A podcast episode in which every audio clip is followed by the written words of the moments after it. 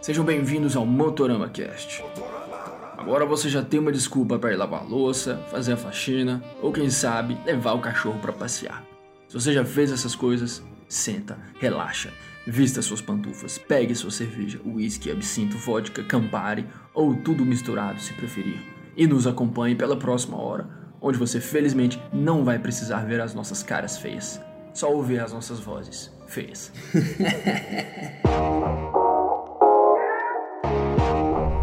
Opa, sejam todos muito bem-vindos ao Motorama Cast. Hoje estamos recebendo aqui no podcast do Motorama Victor Prince, da Chaser Manufacturing. Se você que está ouvindo esse podcast ainda não conhece esse nome, já abra o Instagram e procura chasermfg ou o site chasermfg.com. C-H-A-S-E-R-M-F-G. É isso mesmo.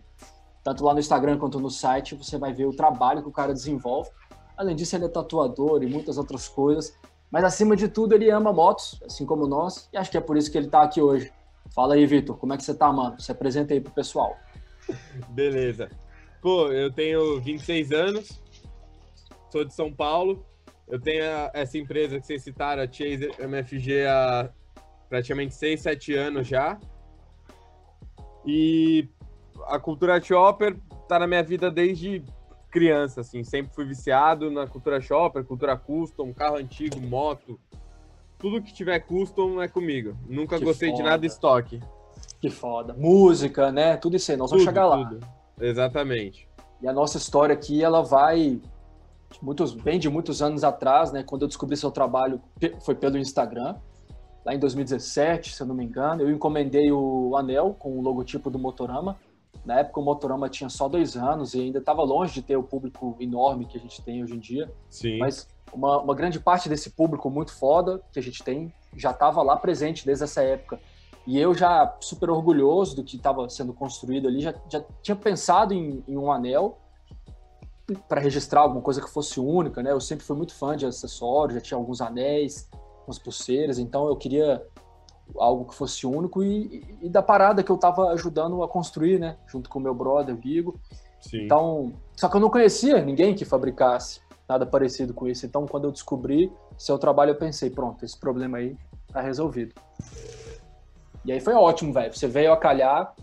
E eu lembro que a experiência toda foi muito boa, né? Porque eu te expliquei o que eu queria logicamente te passei a imagem. Eu acredito que você ainda não conhecia o Motorama, conheceu ele Conhecia, pelo... conhecia.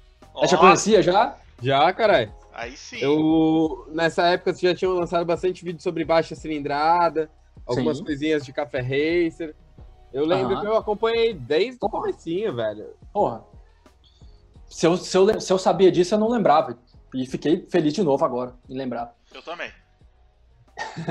e você, porra, toda a experiência foi muito foda desde o início, porque eu te mostrei o logotipo, te mandei o arquivo, e daí começou a interação, né? Que é, eu precisava explicar o que eu queria, então exigiu uma troca de ideia entre nós. Sim, sim, sim. Você deu suas sugestões, me explicou a diferença entre os materiais, explicou em quanto tempo ficava pronto, né? Porque não é um produto que fica pronto do dia para a noite, porque é feito à mão, é um processo artesanal. E aí, velho, quando eu recebi o produto em casa, foi uma surpresa muito positiva, porque além de eu receber um produto incrível, ele veio na embalagem tão incrível quanto o produto. O resumo, a experiência de compra foi muito foda. Lembra disso? Já tem três anos já, mano, mais. Cara, eu fico muito feliz, muito feliz de ouvir isso, assim. Para mim, é, mim vocês na teoria, né, já tipo eram famosos, tal. Eu conheci o YouTube de vocês, mas é uma ansiedade que eu tenho quase em todo anel que eu faço, tá ligado? Quando começa esse diálogo, essa troca, eu já começo a ficar ansioso de como a pessoa vai, vai se sentir quando ela abrir aquela embalagem, tá ligado? É uma coisa que é o que me motiva, assim, é isso. E é muito sério, né, velho? Qualquer pessoa que tenha um contato com o seu trampo, acho que saca isso logo de cara. É, eu tento passar isso o máximo para as pessoas. É, eu diria que consegue. E aí, de lá para cá, o, o, nossa relação evoluiu para o próximo nível, né? Sua marca passou a ser uma marca parceira do Motorama, fabricando as joias que a gente vende lá na loja do Motorama. Um anel mais Sim. bonito que o outro, velho. Foda. Eu posso dizer, né? Guigão também, acho que concorda comigo, lógico, que é, claro. é, muito é muito muito lindo, muito único. Cada um de nós tem uma, uma, o seu e eu Uso com todo orgulho, tô aqui com o meu agora. Tô e... até pegando o meu aqui para ficar olhando para ele enquanto a gente vai É sério, velho. É, eu quero falar um negócio massa aqui para quem tá ouvindo e tudo. E já vou falar isso é, passando uma bola pro Vitão contar pra gente é, é, esse rolê todo. Então se liga aí, Vitão. O lance é o seguinte. Manda bala. É, Mexican Biker Rings, né? É um conceito aí que a gente tem que acho que é o melhor nome que dá para definir esse tipo de, de anel que você faz. Você vai me corrigir se eu tiver errado, mas até então é, é o que eu conheço, né? Para esse tipo de anel, Sim. que é o anel de motociclista e tal, galera das motos clássicas, das choppers e de uma coisa que a gente fala direto aqui no Motorama, seja no podcast, seja nos vídeos, que é a cultura de customização, que lá fora é conhecido pelo termo custom culture, né?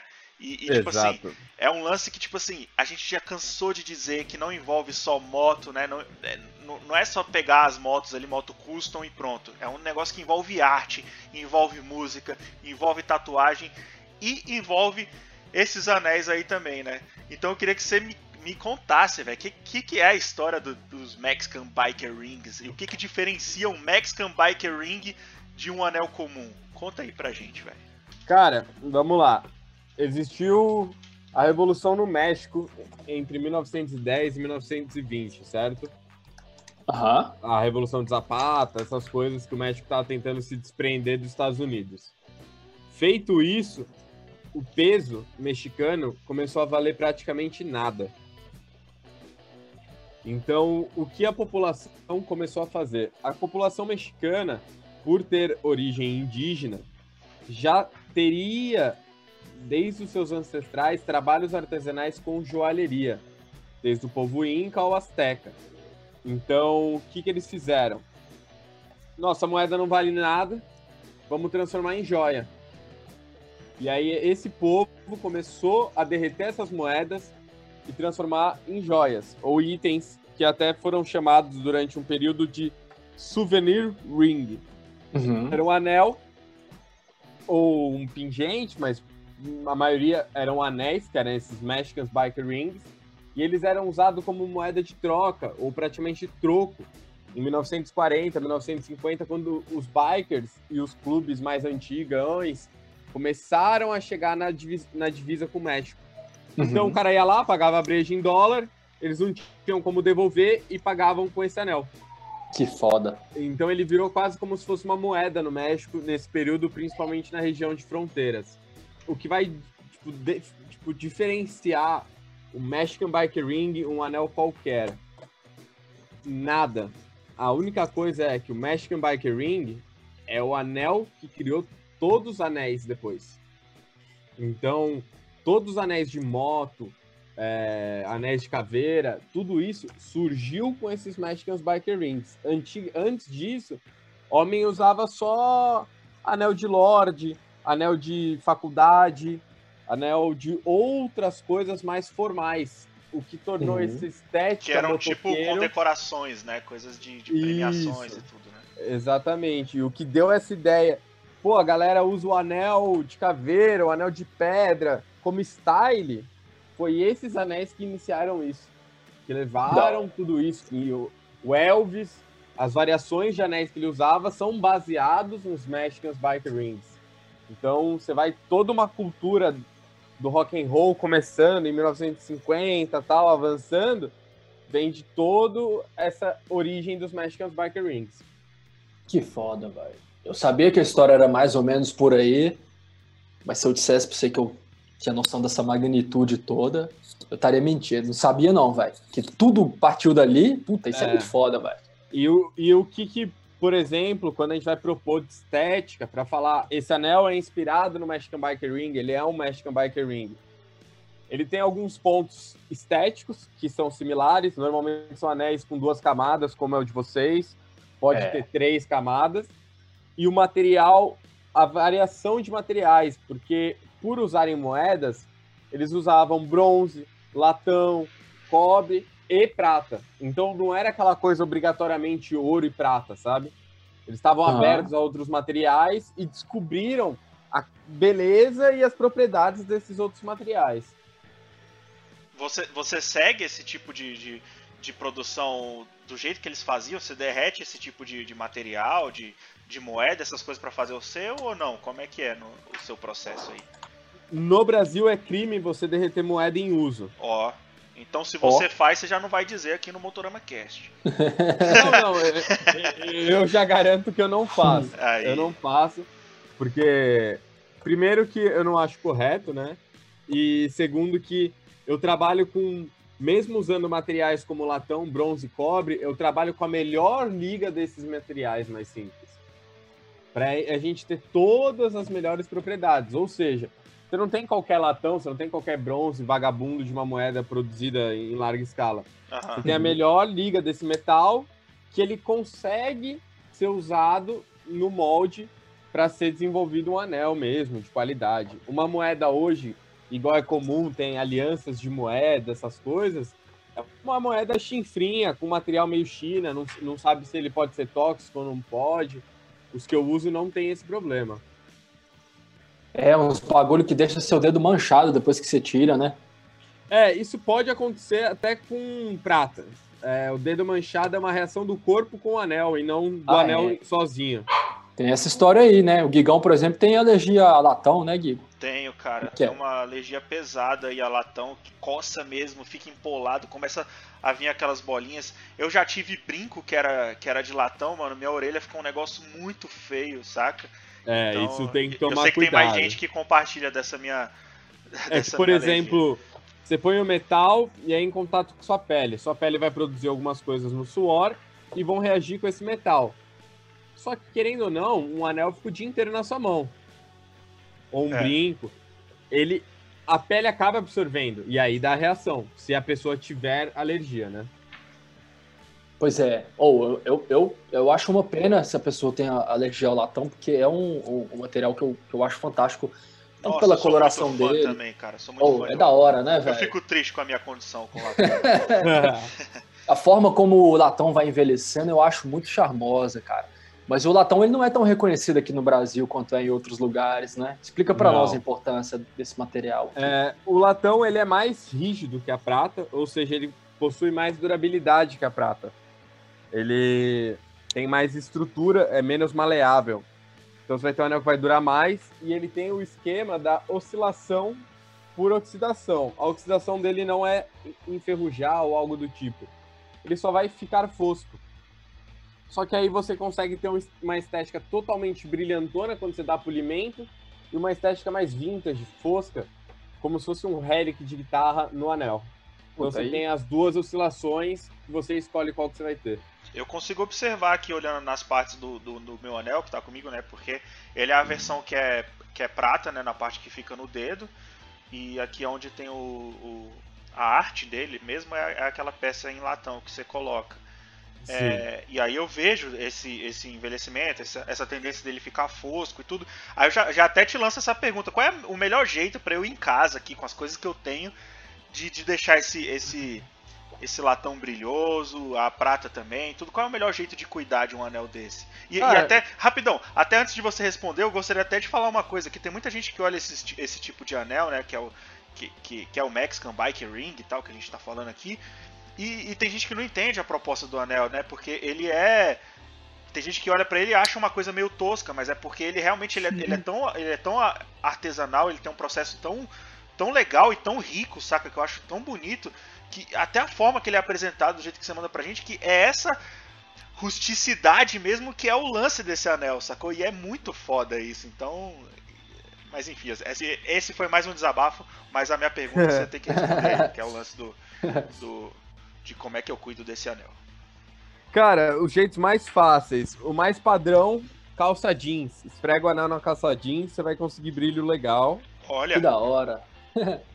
um jeito é... barato, né? Simples. É um jeito barato, simples. No meio do rolê você faz. Outro é a clássica pasta de dente, de limpar prata, essas coisas. O próprio latão também limpa com ela. Massa de polir metal em geral que você compra em qualquer mercearia, coisas de material de construção, é, conseguem dar o acabamento até melhor do que a pasta de dente e o jeans. Legal. Mas o jeans por si só esfregou bem ali, ele já dá uma bela polida. Essa da pasta de dente foi bom você ter falado, porque até então eu não sabia se isso era um mito, mas é um negócio que desde criança eu ouço falar, né? Esse negócio de, de pasta de dente pra. É, a pra pasta de dente, quimicamente, ela tem um clareamento já. Se você até coloca a pasta de dente na pele, vai clarear a sua pele. Ô, louco, não sabia disso. não. Então, no metal, ela dá uma reagida e consegue dar uma bela limpada. Legal. Qual é a massa que você falou aí, que é melhor? A massa? Massa de polir, massa, de polir massa carro. de polir mesmo, de polir carro. né? Aham. Pode- É, moto. Aquelas pérolas bem simplona. Aham. É melhor. Se quiser. te- Meguiars é uma dessas massas, que é uma, já é uma marca mais, mais bacana e tal. Eu lembro que É, pessoal. co- qualquer uma marquinha de polir, manda bala. Hora, Só não da é legal aquelas que tem cristais, sabe? É porque aí Por quê? arranha, né? Que arranha. Ah. Aham. Véi, mas se um, um anelzão desse aqui, que já é da hora, justamente por essa essa parada rústica, né? Robusta que ele, que ele entrega, se ele ficar arranhado também, velho, às vezes faz o dono- parte. faz parte e o dono fica até, pô, ficou até mais da hora, porque tem mais da personalidade. É, os meus anéis favoritos são todo amassado, riscado. São aqueles Isso. mais lenhados, né, de todos. É, velho de guerra. Ô, você tá com um ateliê agora na oficina Chopper Hall? Como é que é? Conta isso pra Isso. nós. Foda, hein, Cara, velho? Eu tava conversando com o Dire, a gente é amigo pra caralho. E aí eu tava querendo um espaço pra trabalhar. Ele tava precisando de alguém lá pra dar uma força, porque ele tá sem funcionário agora nesse período, pós-quarentena e tal. E aí falou, cara, vem pra cá, você monta o ateliê, me dá umas ajudas e vamos que vamos. Que e legal, é hein, isso, velho? estamos lá já há quase quatro meses. Perfeito, fica dentro das motos absorvendo tudo ali. Vendo a moto entrando e saindo, Vendo conhecendo. moto entrando, saindo, vendo pro- processo, vendo, pensando, ajudando a pensar um pouco o que vai ser feito, vendo o direito trabalhar. Porque pra você, eu imagino que isso aí caiu como uma luva, né? Um um rolê que já é totalmente inserido no, no universo das motos, da cultura shopper, do biker. Poder estar pra- dentro de uma oficina que tem um apelo custom fortíssimo. É, pra mim é tipo assim, resumindo assim um todo, um dos motivos de eu acompanhar o canal de vocês no começo é um dos motivos de eu estar na oficina. Eu gosto de qualquer moto. Aham. Eu gosto de moto. Daí cê- por isso você se identificou por nós, com É, nós, porque vocês abordam sem preconceito, sem firula, sem é, etiquetinha. É, fala. São motos, todo mundo vai curtir e acabou. Você tá curtindo de bis, você tá curtindo de bis. Você tá curtindo Exato. de Harley, tá curtindo, isso não importa. É, esse é o nosso lema. Ele não tá escrito em lugar nenhum, mas o mote do Motorama, ele é mais ou menos por aí, vai. Se tiver duas rodas e a dianteira tiver na frente e a traseira for atrás, tá tudo certo. É Tá isso aí. show. E, e- e foda-se os caga-regra. Pronto, falei. Exatamente, Cada exatamente. regra não passarão. Eu achei legal que você falou do Elvis, cara. Eu acho, acho irado demais as fotos que, que, que aparecem os anéis dele, né? E dentro do É. rock and roll tem uma figura que. Se ele falar mais do Elvis, manda, manda bronca aí. Cara, o Elvis era pirado em, jo- em joias, né? Pirado. É, Ele andava isso. com caixas e caixas de joia pra usar milhões de coisas. É. Então, tipo, vira e mexe, eu dou umas estudadas nos anéis dele. Pô, já vi todos os filmes do Elvis. Ah, eu você já- comecei a fazer joia, não foi pelo filme do Elvis, mas ele aparece. Que tem um filme da. O Johnny June, do Johnny Cash. Ah, E o Johnny tá usando um anel, que é de uma peraí, marca. peraí, peraí. Me localiza aí. Johnny Jr. que você fala, esse da era moderna, que o Joaquin Phoenix é o Johnny Cash. Isso, esse mesmo. Ah, tem um Elvis lá no meio, né? É, ele aparece uma hora de canto, assim, meio estrumbado Ó, já. Final de carreira. Muitos anos que eu já que eu assisti. Puta filme esse filme, lindíssimo. E, e aí o Johnny usa um anel de uma marca que chama Fine Line Trading. Ah, legal, existe ela ainda? Não, o cara já aposentou, só que foi a marca que fez eu fazer anéis. A sua maior inspiração, então, né? Foda. É, foi tipo assim, porra, quero um anel. Tá, vamos olhar, gostei desse. Era 1.500 dólares. Ô, louco. Isso já na época ou agora que eles são relíquia? Não, na época, caralho, no site. Caralho, velho. Aí eu olhei e falei, Demorou, 1.500 eu, fa... eu já sei esculpir, porque eu fazia artes visuais na faculdade. Aham. 1.500 eu faço um curso e faço joia. Aí eu faço os meus. Aí Vou assim, investir os 1.500 que eu posso comprar nesse anel, vou investir em um curso pra eu fazer anel pro resto da minha vida. Exatamente. tá aí minha carreira. Exatamente. E aí eu fiz o curso pra fazer pra mim. Só que aí o Ricardo Breaknecks viu uns anéis que eu tava na mão. Falou, que porra é essa? Eu falei, ah, sou eu que faço. Que porra é essa aí na sua mão? É, Ah, Aí eu- legal, hein? sou eu que faço. Aí ele virou e falou: janeiro eu te mando uma mensagem, você vai fazer uma coleção pra mim. Olha aí, que legal. Então Aí quer dizer eu que fa- foi o Ricardo que impulsionou a parada toda? É, exatamente. Aí eu falei, na minha cabeça foi tipo assim: esse cara não vai mandar mensagem porra nenhuma, né, mano? Tipo, não vai. Aí janeiro mano, mandou, quero 64 anéis. Aí eu olhei, eu só tinha meu quarto aqui no apartamento da casa do meu pai. Tá bom. Vamos produzir isso daí. E foi. Quanto que tempo legal. você levou pra produzir 64 anéis pra coleção do cara? Se eu- se eu falar, vocês vão me zoar, mano. Não, pô, que isso. Não, de... Eu produzi a coleção inteira em três dias, a cera. que isso, velho. Aí Mandei pra, mandei pra fundição, tudo. Demorou 15 dias pra voltar. Em dois dias eu finalizei as 64 peças. Caralho, te zoar Caralho, nada, eu tô de cara com isso. Achei sensacional, velho. É que eu sou ansioso pra caralho. Aí eu falei, mano, é a primeira coleção, eu tenho que fazer essa porra perfeita, vamos. Aham. Meu quarto, eu espirrava latão, assim, de tão tupó que tinha. Caraca.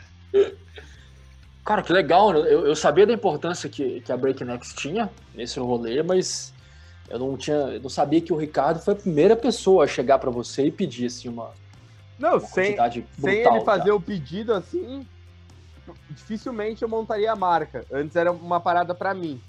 Nossa, que, que, que importância, hein, velho? Que valor que É. o cara tem. E aí o cara montou, aí virou a marca. Aí meu primeiro cliente foi o Caruso. Sabe que foi pro Big Brother? O Caruso, Ah. o careca? Pode É. crer, o bicho que usava um gorrinho, meio É, gorrinho marinheiro e tal, já usava o gorrinho Exatamente. dobrado, na época em que ninguém usava ainda. Que legal. exatamente. Pode crer. Puxa de São Esse- Paulo também, né? É de São Paulo, ele foi meu primeiro cliente. Aí da quando hora. foi ver, já era. Tava picado pelo mosquito, produzindo tudo. Eu só quero registrar aqui que o Ricardo, velho, isso aí foi uma coisa muito legal de ter, de, de ter cruzado com o Sustona, porque é um dos caras mais fodas e cheio de referência, sabe de tudo e mais um pouco. Eu, a primeira vez que eu esbarrei com Breaknecks na minha vida foi em 2011, ou seja, a marca já existia ali há um certo tempo, não muito tempo, mas já tinha bonés e camisetas iradas. E aí um amigo me mostrou e né, na época eu estava mais próximo, morava em São Paulo, então foi mais próximo esse contato. Mas o fato é que eu nunca encontrei o Ricardo e a única oportunidade que eu tive de ir em uma loja do, da Breaknex foi quando era foi carnaval e eu estava em São Paulo visitando e a loja já estava fechada naturalmente, né? Porque Vila Madalena e os bloquinhos iam passar e tudo mais. É, virava o caos. O coitado do Ricardo se fudia nessa época. Pois é, e já era época. Isso foi ano passado, tô falando de período ultramoderno de breaknecks e, e com o rolê dos bagels e tudo mais, a loja Ah, tava tá. fechada. Eu fui na inocência achando que ia estar aberto e tudo mais, e não tava. Mas aí, pra minha sorte, no ano passado mesmo, eu encontrei com ele, pude ver ele assim na minha frente, cara. E foi no, em Sorocaba, em pleno rodeio BMS, ou melhor, na noite de sábado, do rodeio BMS. Eu e o Giga, a gente tava lá no Old Kicks. Boa. Quando eu vi o Ricardo, velho, eu já tava muito bêbado. Eu falei, cara, sou fã do cara e, e geralmente quando eu sou fã do- das pessoas, eu, eu costumo dar presepada. Eu lembro, por exemplo, quando eu vi o André Kisser e acho melhor nem comentar o que, que eu fiz aqui, enfim. Não, fala. Começou, você tem que falar, aí. Não, na real, na real, quando eu vi o Andrés, foi em 2009 e eu tava assim, tá, a vida é muito doida, né? E eu fui em Belo Horizonte, eu tava e, e, e, e tava, to- tava tendo show de uma cantora que chama Marina de la Riva e a Patrícia Kisser, mulher do Andrés, era a empresária da Marina e eu tava no camarim da, da- da- do pessoal ali na produção e tudo mais. E eu sabia que a mulher do André Kisser ia estar lá em algum momento. Só que eu não sabia que o André Kisser ia. Entendi. Quando eu vi o cara, velho, eu travei, congelei na hora, não. ah. As pessoas vi- vinham falar comigo e falavam, mas tá tudo bem? Eu falei, não, me deixa quieto aqui que eu não, não quero conversar. E aí um brother virou e falou, velho, mas você é fã do cara, vai lá falar com o cara. Não, eu não vou conseguir, me deixa quieto. Depois de muito tempo eu tomei coragem e falei assim, deve ter gaguejado. Não lembro como é que foi, tava, tava travadaço, né? Tava sim, muito, sim. muito tímido, enfim. Vou dar fiasco. Falei, André, sou muito seu fã, cara. Acho que eu só consegui falar isso, no máximo. E o André, é você já tá acostumado a ouvir, deve ouvir isso todo dia umas 15 vezes. É normal, cara. É conhecer é normal. pessoa assim que você cria uma, uma admiração, você fica tenso. Não, mas, mas é muito, é muito. Eu tava muito tenso. O cara me tira do bolso uma palheta com o logo do, do Sepultura no, num lado e no outro lado a assinatura dele. Olha que louco. Puta, velho, eu agradeci demais o cara e, e voltei pro meu canto lá e comecei a chorar. assim, não literalmente, é claro, né? Fui curtir o show e tal, mas. Sim, sim. Não, mas foi, foi literalmente foda. sim, não tem problema dizer aqui. É, não. A gente sabe que você ficou de cócoras. É, chorando. fiquei em posição, fetal. fetal. É. é, posição fetal. Enfim, mas assim, não é sempre que isso acontece, né? Tem que ter um André Kisser, assim. Teria que ser um Billy Gibbons da próxima vez, sei lá. Oh, caralho, Billy Gibbons dá até diarreia, é, caralho. É. é. Só sei que quando, quando eu vi o Ricardo Breaknecks na minha frente, eu, eu senti um pouco disso. Só que a, a situação foi muito diferente, eu tava muito bêbado. E aí eu falei, velho, eu não vou me segurar. Eu cheguei no cara, abracei ele, velho. Abracei assim de apertar, ele deve ter ficado incomodado, não sei. Se... não, não tive a oportunidade. É, é, o fato é que ele. Eu imaginei que ele fosse muito de boa, porque ele não, não fez nada. Ele aceitou e ficou super tranquilo. Também imagino que. Não, ele é deve ser super caralho. É, é deve, deve estar tá acostumado também. E, e aí eu lembro de. O Guigo tava do meu lado na hora, não sei pra onde que ele tava olhando, não sei eu se ele viu essa cena. Você viu isso? Também. Eu não lembro Trocou dessa ideia? cena exatamente, tudo, mas eu lembro de ter trocado ideia com o Ricardo também. E eu acho legal tudo isso que você tá falando, porque mais uma vez eu vou dizer isso aqui no Motorama Cash, que, velho, não é problema nenhum a gente dizer que a gente é fã do trabalho de alguém, cara. E não importa o tamanho e tudo, sacou? A gente é, é não, fã, a gente vezes... admira e tudo. E quando a gente vai encontrar o cara, velho, não tem como, a gente fica desconcertado, sacou? É, não, Isso acontece é com fã, a gente, velho, quando os caras encontram a gente. Travado. É, mas. Então, os, os caras que te param na rua pra tirar uma foto, sei lá. Você tem que ter noção que eles estão assim, tá ligado? É, e tem que respeitar eles, isso. Tão... Isso é uma parada legal, velho. Isso total, é um negócio total. massa. É, é uma admiração. É uma admiração, é uma admiração legal. Que as pessoas têm isso, esse lance de, de fã. Às vezes tem muita gente que tem como quase uma coisa pejorativa, saca? Mas não é, velho. Fã, ser é, fã de alguém não. é um negócio muito legal, véio. É um negócio bonito, velho. É um negócio bonito. Se você é fã de alguém, você se inspira naquela pessoa, cara. É, é, é da hora. Tem importância pra você. E o Ricardo Mas... teve pra mim, cara. Eu. Sim ele mostrou a cultura custom para várias pessoas pela primeira vez e, e, e para mim, no meu caso, eu já conhecia, já sabia que, que era um, um hot rod e tudo mais, mas ele Sim. fortaleceu pra caralho e como, como poucos caras fizeram no Brasil e fazem até hoje. É, o Ricardo é um cara que ele acredita e ele produz para produzir. Tipo, não é para levar nada em troca, é porque ele acredita mesmo e quer fazer o trabalho dele pros outros. É, é isso aí, gente que tá aí pra somar, né? Exatamente. Mas aí, Vitão, voltando aqui na Chaser, velho. Você, quando você tava citando aí o lance do, do Elvis e tal, que é uma das suas inspirações, né? E tudo, quando você começou a. Era o momento que você tava descobrindo esse lance das joias, você citou exatamente isso. Joias, né? Você não tá falando só de anel. A gente sabe que os anéis são o seu carro-chefe, você é mais conhecido por fazer os anéis, os Mexican Biker Rings e tudo, mas o seu lance é com joias no geral, né? Que tipo de, de, de, de itens você faz, cara? Cara, eu faço tudo. Literalmente tudo. Prendedor de dinheiro, pingente, é, brinco, fivela, é, chave de moto em prata, em latão. Eu faço praticamente tudo que dá pra fazer, eu faço. Bom, isso, isso, é bom esclarecer, né, pra galera. Às vezes a galera sim, pensa que sim. é só, só É, muita anéis, gente trava nos anéis. Eu, eu, agora tô numa pira de fazer brinco. Que, oh. E a galera não sabe, mas eu tô fazendo, entendeu? Tipo, encomenda em brincos. Aí, olha aí. De fazer. é isso aí, você tem que aproveitar esse espaço. Esse espaço é seu também, você tem que falar aí é, pra galera. Esse espaço é seu, mano. Isso aí. Você é o, é o grande convidado aqui da noite. Inclusive, sexta-feira à noite, né? Gente, você poderia estar fazendo aí mil coisas e nós estamos te, tirando esse direito. Então, mais uma vez, obrigado de estar aqui com Que nós e isso. ceder o tempo. que isso. É uma oportunidade boa pra abrir uma cerveja, viu? Não sei se você já tá aí com a sua É. e tudo, mas a gente tá. Toda sexta-feira bebe, aqui velho? quando a gente grava. Eu não bebo, mano. Todo mundo Você não me bebe? zoa. Eu Ah, não bebo. Eu comecei minha infância meio precoce e aí eu parei com tudo com 15 anos.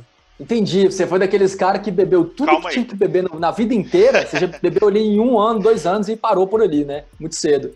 É, não, eu comecei a beber com 9 anos, Que mano. Era, isso? O que que tá acontecendo? Será que era, tipo, Você foi É aquela um criança que, festinha de mini aniversário, você. Mini crack. Que isso? Deixa, deixa eu. Você. Nas festinhas de criança, você passava na mesa dos adultos ali, pegava o restinho do copo de cerveja ali e tomava? Entrou em coma alcoólico com 9 anos? Mano, eu entrei a primeira vez em coma alcoólico com 11. Puta Caraca, velho. Isso é muito absurdo. Eu não tenho.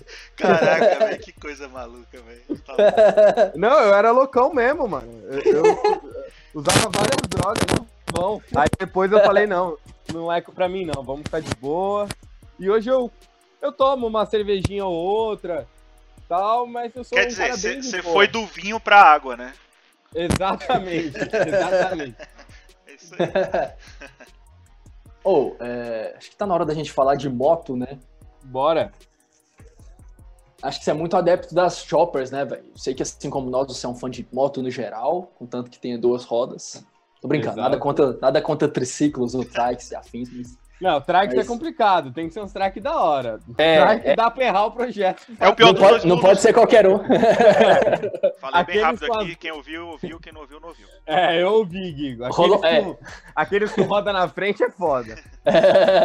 o o Gigo fez uma inserção estilo Clube da Luta aí. É. Quem quiser, Meu velho, volta mas- aí pra ouvir o que eu falei. É. E, e, tipo assim, obviamente o estilo chopper é o que mais. Chopper, sei lá, até hoje eu não sei como é que se fala isso. Mas acho que é o estilo que você mais se identifica, né? Afinal de contas, você anda em uma. Cara, eu vou ser sincero pra vocês. Pra mim é meio que tudo. Literalmente, eu já tive tudo. Tive café, naked, tive uma speed triple, foi uma das minhas melhores motos. Olha, Tu teve uma Speed Triple? Porra, se tive, foi uma das melhores motos que eu já tive. Que ano que era? Só pra... agora, nós Era- vamos, agora nós vamos falar. Vamos ver, 2020, agora. Cara, foi 2018. Só, Peguei- mas é. Peguei Período zero. extremamente moderno já, aquelas Speed Triple 1050. 1050 antes os do. par- Antes de ter aquela entrada no motor, tá ligado? Exato, sim, antes do modelo atualíssimo. Isso. Tá puta saber moto, hein, velho? todos os detalhes É dessa louco. moto aí, ele conhece bem. Caralho, velho, não tinha a menor ideia que uma moto dessas tinha passado pela sua mão. Agora eu tô. Mano, É, eu também não, fiquei tesão surpreso, mas foi uma supremo, surpresa cara. legal. Tesão supremo, tesão supremo. Não, tudo, Quick Su- Swift, sei É, lá, não. bagulho, os Brembo fudido. Puta que pariu. Não, a moto que. Sei lá, eu, eu não sei você, mas eu ficava intimidado quando eu andava nela.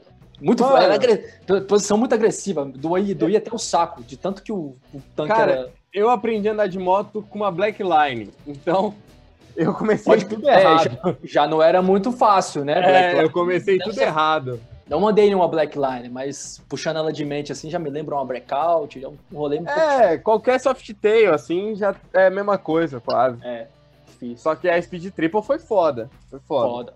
Cada coice, né, que ela dá. E, tipo assim, Dá. eu até. eu- Engraçado, eu- nada é coincidência, né? Mas eu tava falando, a gente tava conversando essa semana, eu e o Gigo, e eu falei dessa moto e falei, velho, essa moto aí, assim como qualquer Triumph, parece que ela tem manteiga no motor, mas ela Mano, eu dei ela dá uns- 160 no test drive, velho. é brutal. O bagulho é No, brutal. me- no meio da Juscelina Kubitschek. Tipo, o bagulho é um canhão. Pode crer. E irada, né? Moto presença. Irado.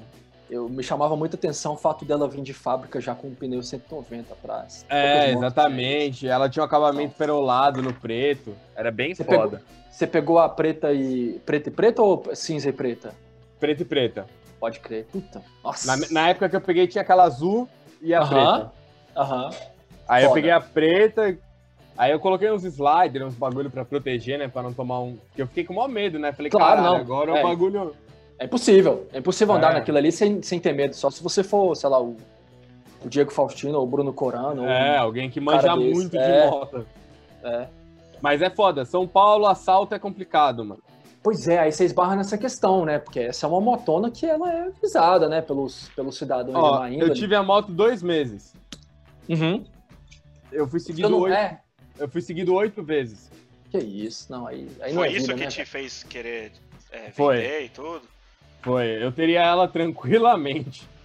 Entendi. É, porque foi pouquinho tempo, né, que você ficou com ela. Dois É. meses é muito pouco. O que, que rolou? Eu tinha. Eu tinha uma Sportster 2006 carburada, montei uma chopperzinha, guidãozinho mini, não cabia nem o, o freio dianteiro na mão, era tudo no pé. Estilo Lane Splitter, né? Exatamente, um lane splitterzinho, tipo aquele que eu tô usando que eu tava usando recentemente, né? Isso, é, Ué, e- pô. inclusive depois você já explica essa moto aí pra gente, a moto que você tá hoje, tá? Que você não falou dela ainda. Se ele falou falar. que tava usando é porque já, eu já tô desatualizado já. É. É, aí eu usei. Só que, mano, sendo sincero, Harley carburada é, é da hora, mas. É uma Harley carburada. Dá trabalho. de- Mano, vai ter dia que o bagulho não vai ligar, vai ter dia que vai pingar óleo pra caralho. Não é a mesma coisa, entendeu? Não é bateu, pegou, foda-se. Porque se você der PT num motor desse, você se fudeu. Uhum. Então, comecei a ficar meio assim, aí eu peguei a Speed Triple, vendi a Speed Triple, aí eu peguei uma FX, que foi a moto mais chopper que eu tive. Uhum. Foi uma FX que só tinha quadro e motor original. O resto tudo não era original. Tinha Legal. frente, tinha frente Springer, Olha, freio só no pé, farol FX quadradinho. É muito da hora, né, pra fazer É. chopper. o lance mais chopper possível mesmo aí, né? É, era tanquezinho Sportster, farolzinho quadradinho de época. Legal. Mano, Da puta hora. bike foda. É, puta bike fora.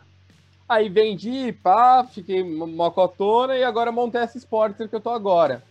Que tá muito pego- irado. que é uma Nada, 48 ou é uma 883 também? É uma 883R. 883. R, né? Mas legal. R. Melhor legal. Sportster que tem. É, a, a gente concorda também com isso aí. Disco Os dois aqui. dois, dois discos dianteiro. Dois discos lá na frente. Exatamente. E tá Cara, feliz tá com a moto? legal, Tá hein? feliz com a moto? É isso que eu quero saber. Como é que tá? Pra caralho, ou, ou tá pra indeciso caralho. ainda? Não, não, tô pra caralho. Eu gosto de Sportster. Eu prefiro uma Sportster do que uma Softail. Uhum. E ó que antes eu tinha feito um rolo. Eu faço um monte de rolo maluco, né? Eu tinha um Uhum. Etios, aí eu peguei uma Bonneville. Qual? Mano, bom. muito loucura essa história. Tô, tô curtindo. vai. T120, pegou? Até 120 vinho. Ah, Nossa senhora. Aí o coração até. Aí eu fui do- Aí eu fui no Fernando da Spades, Aham. dar um oi. Aí ele falou, e essa moto? Eu falei, ah, tá aí, tô pensando em já dar uns tapinha, mexer nas coisas. Aí o Fernando falou, ó, minha esposa tem essa Sporter aqui, que é a que eu tenho hoje, né? Aham. Aí eu, ele falou, vai dar uma volta na Sporter. Aí eu voltei e falei, ó, chave na chave. Trocamos. Chave na chave. Caralho, velho. Que loucura, mano. São Paulo é legal, né, velho? Porque você dá essa sorte de encontrar um, um troço altamente customizado e já muito da hora, assim. É, aqui você Precisa consegue mexer. achar bastante coisa. Por exemplo, na oficina, no, no- na Shopper Hall, cara, eles eles estão vendendo três motos lá perfeitas, já montadinhas, só pegar e curtir, tá ligado? Aham.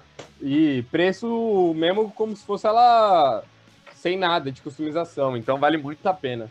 Em São Paulo aparece bastante dessas É. oportunidades. Não precisa de muita coisa, assim. as- É. as, as motos já estão lá, né? Sim. Caralho. Mas você é um cara que Então- não para quieto, então, né? Pelo jeito. Você, Não, você é por exemplo- loucão, tá sempre Sou. querendo trocar de moto, tá, tá louco, não, não para quieto com a moto que você tá. Mano, não para quieto, invento moda. Por exemplo, agora fudeu. Eu trampo com o Dire o dia inteiro. Aí eu fico inventando moda, o Dire faz pra mim, porque o cara é um puta mecânico, Aham. tudo que eu invento ele Você já tá fazer. ali, né? Você já tá no É. local apropriado pra isso. Exatamente. Tanto que minha moto agora, ela, eu nem sei mais o que ela é direito. Se ela é uma chopper, uma club, uma street chopper. Só pra eu Ela tá entender, um- a sua moto é aquela que no Instagram você posta, que tem um tanquezinho azul escrito Blue Moon. Isso, essa, É mesmo. né? Legal, essa moto Essa é muito mesmo. bonita. É que hoje, é, essa semana eu tirei o CC Bar, troquei o guidão, coloquei um guidão de clubber. Ah, tá, tá explicado. Eu tava perdido aí, falei, ué, peraí, não, como assim? Eu coloquei Agora um sim. guidão de club bike, que eu achei um, Em formato é um T-bar, exato. Eu achei um Tyson da Beach aqui em São Paulo. Que foda. Acabei colocando. É lógico, não tem nenhum comando no guidão, né? Pelo amor de Deus, eu não ia voltar os comandos no guidão. Tá tudo lá no Mas- pré. Tá tudo, é, tá tudo no, embaixo do banco. Partida, seta, buzina, tudo. Aham. E aí eu Caraca, tirei o. Cici porque o Cici começou a não ornar também com esse guidão. Então ela. Ou seja, você muda uma coisa, você muda uma peça, aí do nada você começa a ter um monte de ideia maluca, aí começa a tirar o resto das peças, começa a trocar o É, resto das porque, coisas. tipo. É tipo assim, não tem caga-regra essas porra pra cima de mim, tá É, ligado? Só aham. que eu sou meio caga-regra comigo mesmo. Então, vamos. Ótima ela é uma definição. chopper. É, ela é uma chopper? Não é. Tá, então ela. Porque a chopper, eu tenho um problema sério, mano. Eu tava começando assim. Toda semana eu sonhava que eu tinha cortado o quadro e feito uma rabo duro. Só que eu não tenho carro, velho. Meu único carro é um Jeep 1959. Então minha Harley 2010... Não, então você tem um carro, calma, calma. Não fala Não, assim. Como mas assim? Não, não não, tem um que carro e tem um um Jeep 59. É, Acho que Mas tem. pra todo dia em São Paulo no trânsito, essa porra É. bebe mais que Opala. Você não pode É. contar com ele pro dia a dia. É. Mas é muito gosto. louco, né, velho? A galera que curte customização é isso aí, velho. Não, não tá nem aí pra conforto. Gosta de coisa velha, coisa que não funciona, coisa que, que- que desmonta, coisa que é desconfortável pra caramba. Gosta de se fuder. Resumindo, é isso. É, é isso mesmo. Porque quem gosta tá de GS, cara. Tá com os cai parado. É. Eu tô com a minha é. Sporter, Sporterzinha, parece um cabrito quando passa nos buracos em São Paulo. Taca, taca, taca, taca. Mas vamos que vamos. É que, mano, eu tive que trocar o guidão porque meu guidão não dava mais. Não dava. Dava um palmo e três dedos de ponta a ponta. É o limite do lane splitter, isso, velho. Caralho. Que que é isso, velho? A gente, a gente tem um amigo que pira, velho. Quando ele vê essas coisas, o bicho fica puto, velho. É, Mano, fala pra ele olhar meu Instagram, aí ele vai ver a Ah, foto. a gente Aí manda as fotos pra ele, mandar pra ele pra perder ele. o sono à noite. Eu vou mandar, porque Aí- a, gente, a gente até gosta de ver ele puto, né? Então vou É. Mas Nossa, diversão as é manoplas. tá- as manoplas tá na metade do guidão. tipo, aonde tá a manopla, metade dela já não tem guidão, ela tá no ar, tá do- molinha. Caraca, Entendi. então acho o guidão não é tão grande quanto tá aparecendo aqui. Eu tô olhando a foto. Não, não, é- ele não, é mano. bem menor. É uma coisa muito, muito loucamente curta. É- é- E é, muito doido isso estar sendo é, falado no, no, Motorama Cash, velho, porque a galera tem que imaginar. Né? A galera tem É. que, ter- ter- com É. todas as informações que ele tá falando, tem que imaginar o que, que é esse guidãozinho Lane Splitter, filha da. Mas é isso aí, galera. Bota a imaginação pra funcionar e visualiza aqui, ó. É. O, o Vitor passando aqui em pleno minhocão, pelo menos onde eu imagino que seja. É isso mesmo, é isso mesmo. Com a Blue Moon, o guidãozinho Lane Splitter, que acaba ali no metade do caminho do, da manopla. Ou seja, da, da manopla da metade pra frente, ela tá vazia. Dá até pra reparar que ela tá meio que assim, disforme, porque. Ah, muito doido, velho. Exato, tá um a esquerda ficava mais pra dentro do que a direita. Porque a direita eu, eu conseguia fazer o acelerador, então ficava mais duro. E a Aham. esquerda eu tinha que enfiar mais, e aí eu coloquei uns tecos de plástico dentro só pra ficar mais duro. Fez um experimento ali. E agora com, com o T-Bar também ficou da hora, acho que combina. Cara, e a pilotagem virou outra. Ah, sim, mudou tudo, né, velho? Não, a moto responde, fica mais ágil, você tem Como uma é que é? Eu perdi a, eu perdi a lógica da- do guidon com o CC Bar. Com o Lane Splitter rolava o, o CC Bar, agora com o T-Bar não mais, é isso? É, agora com o T-Bar não tá ornando tanto. Só se eu Pode cromar o, o, o CC Bar, alguma coisa do tipo, ou fazer Pode um crer. CC Bar mais simples. Pode crer. E era um CC Bar bem da hora, hein, velho? Era bem É, ornamental. tudo elaborado, exatamente. Lembrou do. Assim, não tem, não tem. Quer dizer, não é. Enfim, por alguma razão me lembrou.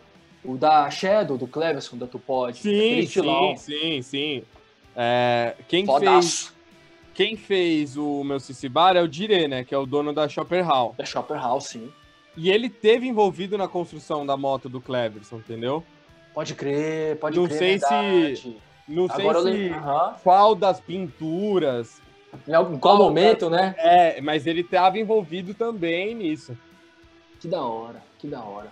Sentido E- demais. E São Paulo é tipo assim, tem as panelas, tem as putaria de encheção de saco, mas Aham. se você é um cara firmeza, você vive todos os espaços, tá ligado? Sim, sim. É possível, Então, né?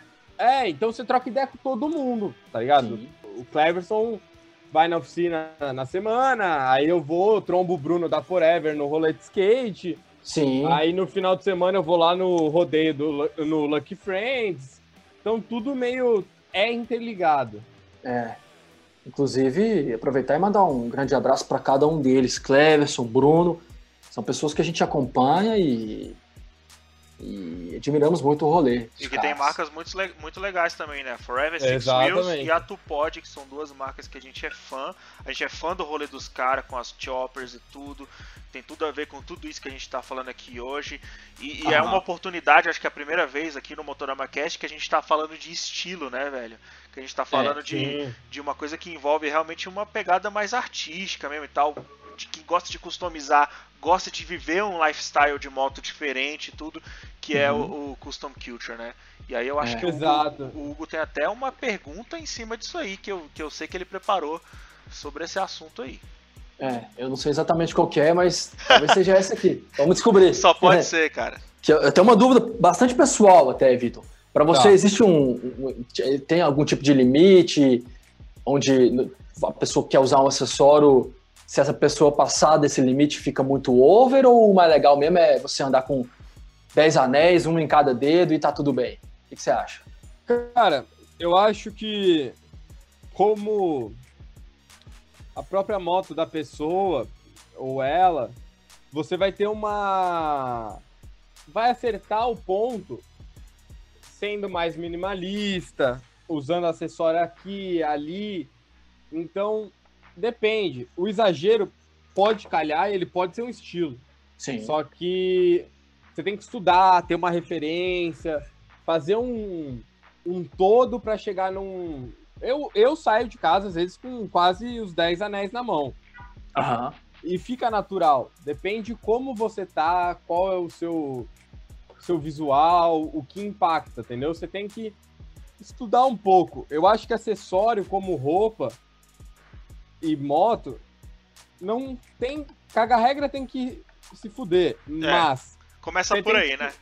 É, só que você tem que estudar um pouco o que você vai usar para ter melhor resultado ou ser mais fácil o resultado. Uhum. O meio termo é bom, tá ligado? O menos às vezes é mais. Uhum.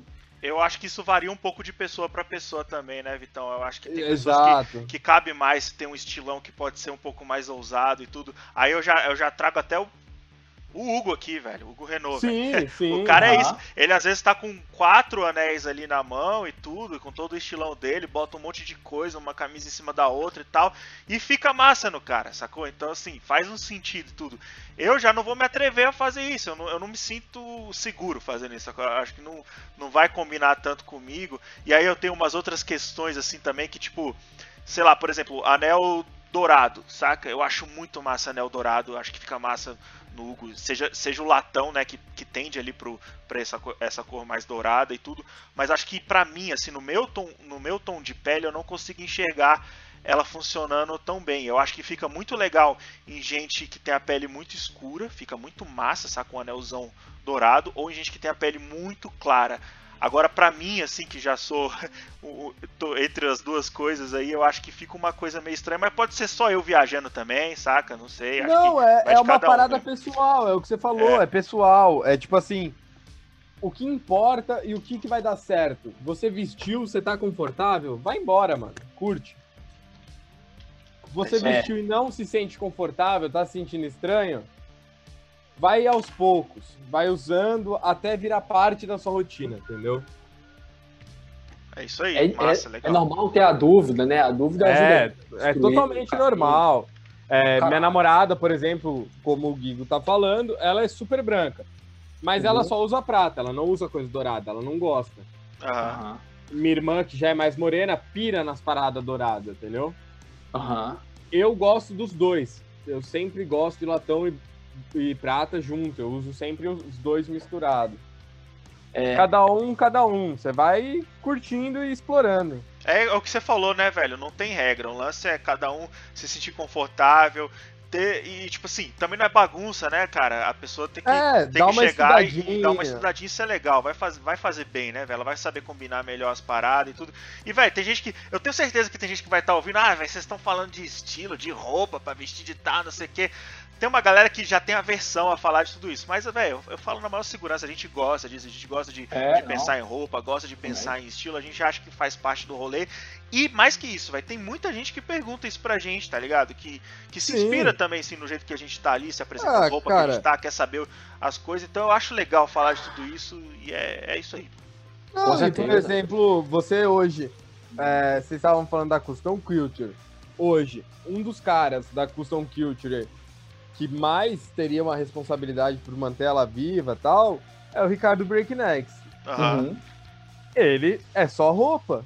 É. Uhum. É, Ele- o cara que não tá ali no rolê vendendo moto, vendendo peça de moto e tudo, ele tá ali pra vender Não, roupa, né? e- é, e, e ele não tem, ele não tem mais a moto dele, ele vendeu, ele não tem mais Uhum. os carros dele. O que importa não é você ter a moto, não ter, ter o carro, não ter. O que importa é você curtir a cena e tá curtindo ela como você pode. Se você É pode isso, curtir a cara. cena a pé, de bicicleta, só curta. E Ah, a Perca, gente... Desculpa, para de continua. perder tempo. É... Puta, eu queria ter a moto pra me sentir é, bem-vindo. Cara, você vai ser, vai ser bem-vindo se você não for um escroto. Não É se você isso, ter a mano, é moto. isso. A gente esbarra numa coisa que a gente já falou aqui também de novo, e é legal que você falou isso daí, porque, velho, a gente quer fomentar esse pensamento, velho. Tipo assim, você não é o que você tem, cara, você é o que você é. E a gente quer você por perto, qualquer outra, as pessoas que estão com a gente, tudo é porque é por causa das pessoas que elas são, né? E não porque por causa do que ela É. tem, por causa da moto que ela tem. Exatamente. Uma das coisas que fez ter essa parceria com o Dire é que ele é um cara totalmente assim. Moto é moto, não importa qual moto você tem e já era. Vamos que vamos. A gente tem um brother que visita a oficina sempre, que é o Arinaldo. O cara é motoboy, tem uma phaserzinha. Precisou um dia de uma ajuda, o Dire ajudou. Mas na verdade o cara tem uma Boulevard também. Aí. O cara é da cena custom. Só que o que, que gerou de admiração dele? O cara me tratou bem. Eu cheguei aqui como motoboy e o cara me ajudou. É Uhum. isso aí. Você vai em qualquer outra oficina mais coxa, não sei o que, o cara nem perde tempo falando com você, entendeu? É. Tá louco. O cara chega com a phaser, né? É, que porra é, essa aí? Só tem no Nossa, mano, Harley. Eu lembro, do- eu, eu tive uma experiência assim, cara, quando eu comecei a andar de moto, minha primeira moto foi uma Intruder, e, e- e eu já comecei, eu já entrei nas motos por conta do rolê de customização. Foi isso que me atraiu pro Sim. lance das motos, né? Porque meu background já é como designer, já tem uma coisa de, Sim, de artista, já tive banda, né, e tudo. Então o que me atraiu nas motos de primeira não foi as duas rodas em si, apesar de eu sempre ter gostado, mas foi o rolê de customização, foi o que me fez entrar nesse rolê, sacou? Então eu comprei uma uma Intruder 125 e lembro de ter ido em algumas oficinas aqui em Brasília e ter tido essa recepção horrível, tá ligado? De tipo, não, cara, a Exatamente. gente só customiza Harley. A gente não customiza essa moto aí que você tá. Uhum. 125, o que, é que tem a ver, tá ligado? É. Isso é, É, foda, e né, isso é mó atraso, porque, tipo assim, a Intruder tem uma puta plataforma foda Porra, que dá uma moto bonita pra caralho, entendeu? exatamente. O Jamal, da Forever Six Wheels, montou uma intruderzinha agora que tá linda. É a gente na oficina, na Shopper Hall, Eu vi, eu vi. Montou, montou uma Shopper, você viu? Vi, ela é mais simplesinha e tal, um negócio bem legal, É. cromadinha e tal. Cara- e ele tinha outra intrudinha antes, que era um pouco mais. a pegada um pouco mais agressiva mesmo, uma customização É, mais pesada. Que aí já é rabo duro. Que já tal. era rabo duro e tudo, mas essa que ele tá agora é uma coisa mais simplesinha, cara, no, Isso. no ponto, velho. No ponto. a moto É, tá exato. linda, e aí, aos pouquinhos, a mina trampa com a moto todo dia. É uma parada que a customização, pra mim, ela tem um limite só. Segurança, mano. Não, segurança. segurança. Você tá É. numa. Você tá numa arma. Então, É. se não tiver seguro, dá merda. É, É. Death Trap é Fora- foda, né? É, É. exato. Fora É isso, Cara, só curte, independente da moto, mano. É, Ó, Death Traps, Death Traps são iradas também, mas se você for fazer uma que seja para andar lá no flat track do Luck Friends Rodeio e saber que, que ali você pode cair de alguma forma, né? tipo isso. É, tipo isso. Que é foda, cara. Tipo assim, eu tive. Por ter tido várias chopperzinhas, guidão, freio só no pé, tal. Cara, não é Tipo assim, tem coisas que a gente tem que chegar no meio termo, tá é, ligado? a usabilidade, a segurança, tudo isso é importante também. Né? É. Eu tenho estudado muito os caras da Power Plant e do oh. Church of Shoppers. Sim, sim. Os dois fodas, um mais foda que o outro. É, os caras criam umas motos que é tipo uma Street Chopper, é uma Club com Chopper. A The é. Cut Rate também faz, faz umas FXR. Ah, essa eu não. Chopper. Não não cheguei ainda até a, essa aí. The, the, the Cut Rate, é isso mesmo? É, The Cut Rate. Legal, tô anotando aqui. Que tipo assim, cara, tem que pensar um pouco no usual, tá ligado? Tem que. Pela sua segurança, segurança da, sua, da pessoa que você tá levando de garupa. Isso é importante, cara. Por mais que, hum. ah, é uma ideia coxinha. Mano, não é coxinha, é um maluco que já andou bastante de chopper e sabe que, tipo, já viu várias merdas ocorrer. É, a, vida, a, a, as pessoas acho que cansam um pouco também, né? Eu vou dizer isso até por mim, porque a, última mo a moto que eu tinha, né, antes do, da Interceptor, que é a que eu tô agora e tudo, é, era uma CB400 que eu fiz tudo para piorar a moto, né? É, então, a assim, gente vai às vezes sempre curti a customização, então assim, fiz um lance que ficava completamente desconfortável para mim, fudi a autonomia da moto com um tanque muito menor, um banco totalmente desconfortável, uma posição de pilotagem café racer extrema, onde eu tava com o braço totalmente lá embaixo, com o meu cotovelo praticamente encostando no meu joelho, no meu joelho, porque o comando ainda era o comando central, sacou? Então assim, eu tava numa, numa loucura máxima, assim, com a CB400. E claro, tem gente que ainda faz coisa muito pior do que isso, sacou? Mas pra mim isso aí já foi um nível muito sinistro. E agora eu já tô no nível, assim, eu já tô numa... É, não, não, quero dizer que eu...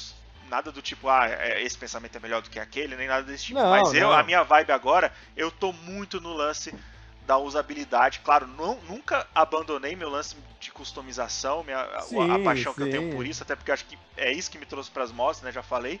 Mas é isso, velho. Eu tô muito nesse rolê da usabilidade e achei importante você ter falado que a usabilidade e a segurança é, são importantes também. Cara, porque tem que ser, senão você vai curtir com seus amigos vai dar merda, cara. É. é. A gente foi pros E-Banks, o Cleverson foi e voltou de boa, mano. É, ele vai. Domina bem. Com... Não, eu fui com ele a ida e a volta. Cara, sem estresse nenhum. Nada. Uhum. Uhum. Só uma hora lá que ele esqueceu de abastecer, mas fora isso, sempre. Ah, normal, é. Me normal. identifico, me identifico. Isso já acontece comigo. É o, é o Gib no rolê. Ô, velho. Eu, eu sou o pane seca do rolê. É, Gib pane seca. velho, você toca guitarra, né, Vitor? A gente já até trocou muita ideia sobre isso. Sim, sim, eu dou uma muita, brincada, né? É, muita ideia não, né? A gente sempre pode trocar mais ideias sobre música, que é, que é tão do caralho quanto, quanto o assunto moto, mas é, acho que para quem te acompanha fica claro que a música tem importância pra caralho na sua vida. Tem, tem. Sem dúvida né? nenhuma. Você tem um rolê é. com, com, as guitas lá, né? A, a, marca foda até, esqueci o nome agora, velho. Ajuda. É... Do que? De guitarra. De guitarra feita por Luthier no Brasil? Isso, isso mesmo. É, eu tenho uma Klingen. Klingen, obrigado. Foda aquelas uma... guitarras, hein, velho? Conheci por você. Porra, vou te Porra. falar que Gustavo não é propaganda, que é o dono é. da Klingen. É massa. É foda, mano. O cara é foda. Porra. Massa, massa demais. eu vejo as fotos lá, dá vontade de, opa, Cara, se um dia tiver a oportunidade, vai, você vai jogar todo o resto fora. vou, eu vou. A oportunidade eu vou, eu vou fazer, valeu. Quero tocar uma. Depois eu te digo. É, quando você vier para São Paulo, tá mais convidado. Você vem aqui para cá. Sim, você... né? Isso aí já é um Fica à vontade. Se, se não tivesse rolando com o mundo que está rolando, eu acho que em São Paulo, a gente já teria se visto em São Paulo já, pelo menos por uma ocasião, esse ano. Esse ano acho que teria sim, rolado. Sim. A gente teria te visitar um troço que a gente tá a fim de fazer há muito tempo já. E Boa. agora que você está na oficina, mais ainda, né? Que você já junta é, duas coisas bem da hora. Já junta, a gente tenta ver. O Igor é o sócio do Dire, né? Lá na oficina a gente tem o Igor e o Dire. Uhum. O Dire fica na parte é, mecânica, né? Na Sim. parte da oficina. É o cara que Ah. manja tudo das motos. O Igor é mais na parte administrativa e de publicidade. Massa. Aí, Importante. tipo, os dois é firmeza pra caralho. Até o Igor tem várias motos, às vezes eles até emprestariam pra vocês dar uma volta. É, porque a gente tá afim de, de fazer isso. Claro que é só um rascunho ainda, mas em uma próxima passagem por São Paulo, a gente já levantou isso, de, de fazer um, um, um rolê que a gente tem que fazer para resolver um troço, e depois aproveitar o, o tempo livre, ou se for o caso, tirar um dia ou dois a mais, para visitar uma oficina. E eu já, já, já, levo, já, assim, até não falei pro Guigo ainda, né, mas que já tô aproveitando aqui e te falando, da gente lá na Schopenhauer, que a gente já tromba o Vitor, conhece uma oficina foda, tromba o direito também, conhece o pessoal e, se possível for, faz um material, grava alguma coisa, mostra o trampo dos caras, sei lá, ideias, né, mas isso tudo Sim, vai sim. ser, ser executado. Mas tava falando de guitarra, né, velho, e, e que tipo de som você gosta mais de ouvir, velho? Cara, pra ouvir, eu sou aqueles cara meio eclético, bizarro. Lógico que com limites, né? Mas, tipo, eu ouço jazz, blues, até black metal. Entendi, você é um esquizofrênico musical.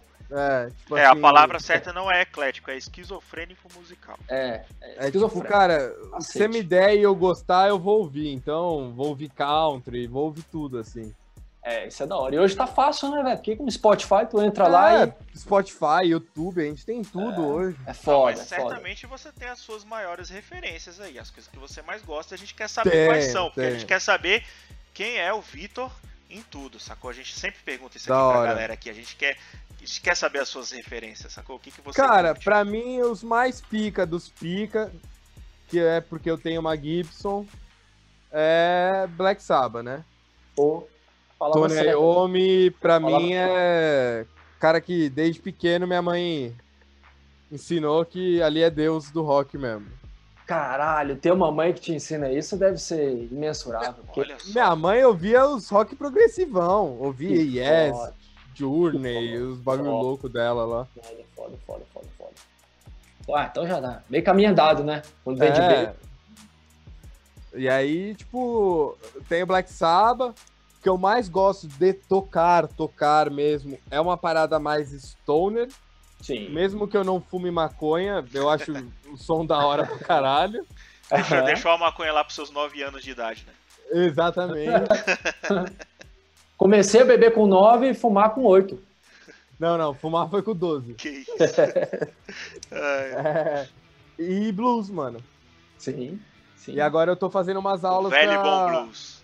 Exato. E agora eu tô fazendo umas aulas pra aprender um pouco mais de jazz. Legal. Aí complicou Muito um legal. pouco o negócio, hein? É, tentar entender um pouco, né, mano? O Primeiro bagulho você é tem que treta, entender o que mas- é um compasso dividido em Em 7 28 mil vezes. 38. É, legal, legal, legal. E DJ, já tem uma referência assim na guita? Tem um cara que tu já olhou assim e falou: esse cara aqui é foda. Cara, eu gosto Joe muito. É, gosto muito de Joe Pass, era ele mesmo que eu ia falar. E de ouvir mesmo, eu gosto bastante de Coltrane. Que não é Oh. de guitar, mas. Porra, mano, tu, tu tem a manha de ir direto no, no- soco no estômago, né, velho? O Coltrane tá pro, pro jazz, assim como o Saba tá pro, pro É, rock, é. né? pra música como um todo. Eu tenho uma parada um- que minha mãe sempre me aloprou, mano. Ah, Eu gosto de qualquer coisa, vai. Finge Sim. que eu gosto de. Sei lá. é, abridor de garrafa. Aham. Eu vou estudar o primeiro abridor de garrafa que É. existiu. Tô ligado, me identifico com isso. Você é nerd das aí? coisas. Você é É, nerd das mano. coisas. É, é. E aí eu começo a caçar a história do bagulho e aí eu viro, tipo, um conhecedor das paradas. Mano, aí, me identifico muito com isso, velho. Eu sou esse cara também. Eu tenho muito esse estoque, tá ligado? Muito. Então, tipo, Isso é foda, velho. com música é tipo assim. Minha mãe foi lá quando era molequinho, me deu o CD do ACDC e do Led Zeppelin. Aí eu falei, tá, mas quem começou a porra toda? É. Aí ela, Black Sabbath. Opa. Aí, Aí eu já. Mas e antes? Veio o quê? Ah, então antes chega aqui. Peraí, tem um cara que chama Chuck Exato. Berry. Aí vai. Isso, exatamente. Aí vai Jerry Lee Lewis. E aí É. vai, vai é, é até. um nerd devorador de informação, de É. referência. É muito bom. E aí É até a Roseta, a Sister Roseta É. cavando na SG. É, que fantástico, né? Uma diva. Mano, isso aí que você falou, acho que resume tudo, velho. Isso aí, é claro, por isso que a gente sempre gosta de falar de música, porque acho que mostra muito o caráter de, de cada um. Não sei se caráter é a palavra certa, mas a história, né? né? Personalidade, sim, acho que essa palavra é mais legal. Mas algo que me chamou muita atenção foi quando você. A gente estava falando de Elvis, depois já estava falando de Cash, quando você observou os anéis e correu atrás de ver quem era o fabricante daqueles anéis. Ele em determinado momento, toda uma profissão e uma carreira se desenrolou ali ao, aos seus olhos. Isso aí eu achei fantástico. Isso aí acontece muito quando. Quer dizer, não, não é que acontece muito, não acontece com todo mundo, né? Todo mundo que tem essa, essa catarse igual você teve. Mas de falar, pô, é isso que eu quero fazer, e vou lá e, e faz, e faz tão bem. Mas acontece mais quando as pessoas têm a sede de, de conhecimento, de chegar e falar, caralho, de onde que isso aqui veio? Tá, tem isso aqui. É, é Mas e antes hora. disso, teve o quê? Teve isso e teve isso. Tudo tem uma origem, tudo tem uma história.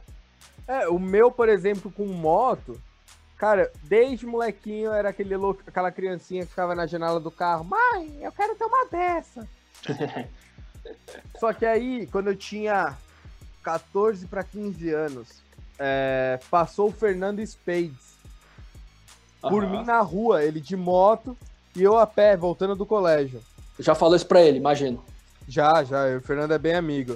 Uhum. Aí eu li aquela porra e falei. Caralho. É isso aí, é isso aí. Agora, agora ficou mais nichado o bagulho. É, esse cara sabe fazer customização. Porque na época a gente viu os American Shopper da vida, não sei o quê. Uhum. E o bagulho era feio pra caralho.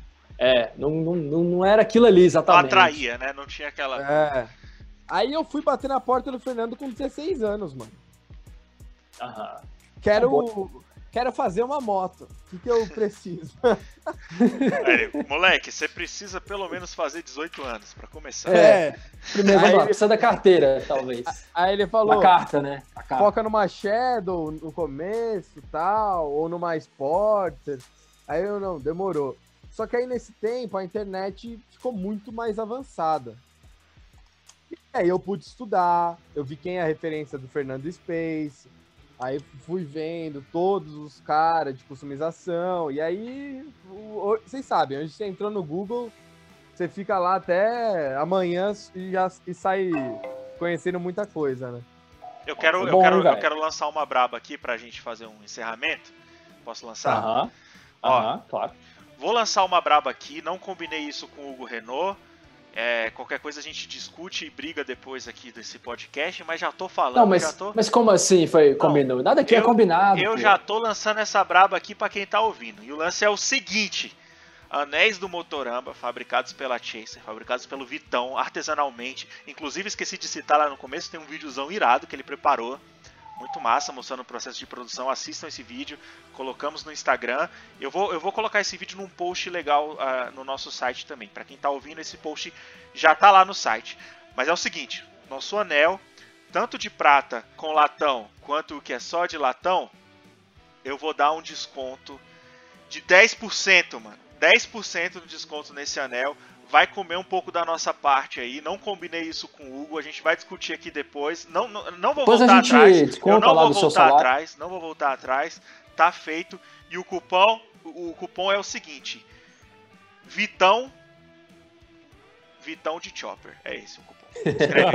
Vitão de Chopper, se você escrever o cupom Vitão de Chopper lá na hora que você for comprar o anel, 10% de desconto. Ó, o anel 10% de desconto no anel, né? Ele tem um preço um pouco carinho, porque, pô, vamos lá, é um, é um anel, processo artesanal muito foda, o material, o melhor material possível, e aí 10% de desconto em cima desse valor vai fazer muita diferença. Então, a Braba tá lançada.